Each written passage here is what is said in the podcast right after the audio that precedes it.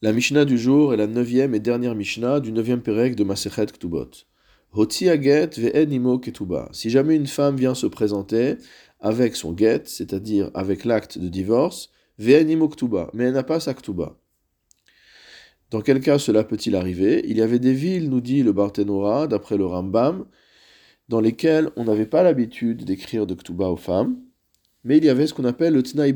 Nous avons vu tout au long des prakim un certain nombre de conditions qui, même si elles ne sont pas écrites, s'appliquent à la relation entre le mari et la femme, à commencer par le montant de l'aktuba et toutes sortes d'autres détails. Donc si jamais une femme se présente avec son acte de divorce et sans ketuba, gova ktubata, elle peut recevoir le montant de sa ktuba. Le Barthénois explique car les conditions qui sont posées par le beddin sont considérées comme maase beddin. C'est comme si les choses étaient effectives. Il n'y avait pas besoin de les écrire. Vechol maase beddin keman nakit shtare dame. Et dès lors qu'il y a un maase beddin, c'est comme si on avait en main son acte. Donc c'est comme si elle avait une ketouba en main. Si on sait que dans telle ville, les règles du beddin sont telle et telle, même si la femme n'a pas de ktuba, lors de son divorce, on appliquera ces règles-là. Vedavka mane matain hu de gavia. Dans ce cas-là, elle ne pourra recevoir que 100 mané, que 100 pardon, zouz ou mataim zouz ou 200 zouz, en fonction du cas, si c'était une betula, si elle était vierge au moment du mariage, ou s'il s'agissait d'un remariage. Aval tosefet en la mais le Tnaï Beddin ne s'applique qu'au montant principal de la Ketouba et pas à la Tosefet Ketouba. Si jamais il y a un montant supérieur, un montant supplémentaire aux 100 ou aux 200 zouz qui sont dans le Tnaï Beddin, pour ça, il faut avoir un shtar, il faut avoir un acte pour pouvoir en recevoir le montant. La Mishnah continue et nous dit Ktuba ve'enima get. Si au contraire elle se présente avec sa ketouba, mais qu'elle n'a pas de get, elle n'a pas l'acte de divorce, hi omeret, et elle dit Avad Giti, j'ai perdu mon guet, j'ai perdu mon acte de divorce. Vehu Omer, Avad Chovari. Et lui dit non, j'ai déjà remboursé le montant de la ketouba à mon ex-épouse, mais j'ai perdu le chovar, c'est-à-dire j'ai perdu le reçu qu'elle m'a signé au moment où elle a reçu l'argent. Vechen Baalchov. Il en sera de même pour quelqu'un qui a une créance et qui est euh, qui présente Shtachov, qui présente l'acte de reconnaissance de dette de la personne qui lui a emprunté. Venimo prosboul, mais il n'a pas avec le prosboul, c'est-à-dire qu'il n'a pas avec lui l'acte selon lequel il a remis toutes ses dettes entre les mains du Betdin.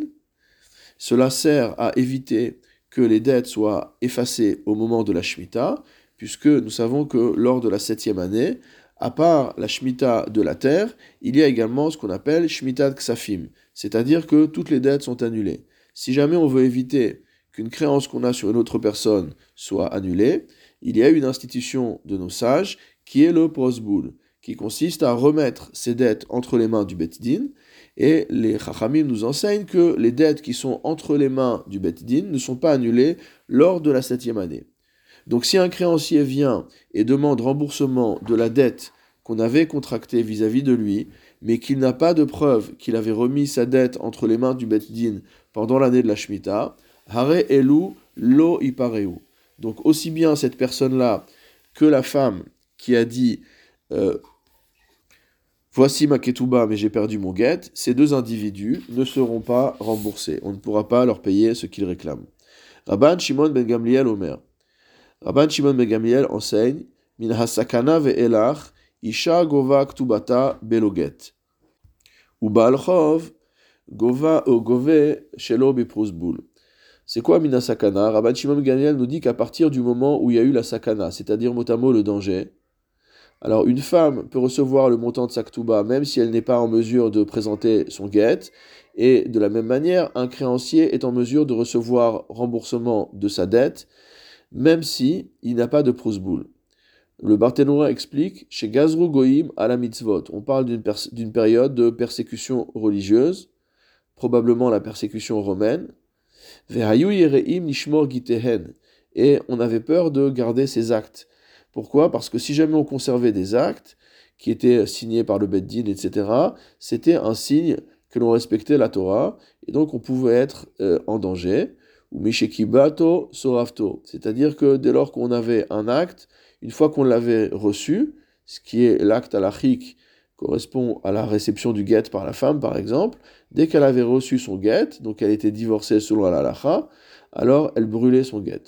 Et il en était de même pour les prosboules, ils allaient bien remettre, ils faisaient tout ce qu'il fallait comme il faut, ils allaient remettre leur dette entre les mains du Beddin, mais une fois qu'ils avaient fait cet acte, ils brûlaient le prosboul de manière à ne pas être inquiétés par les Romains.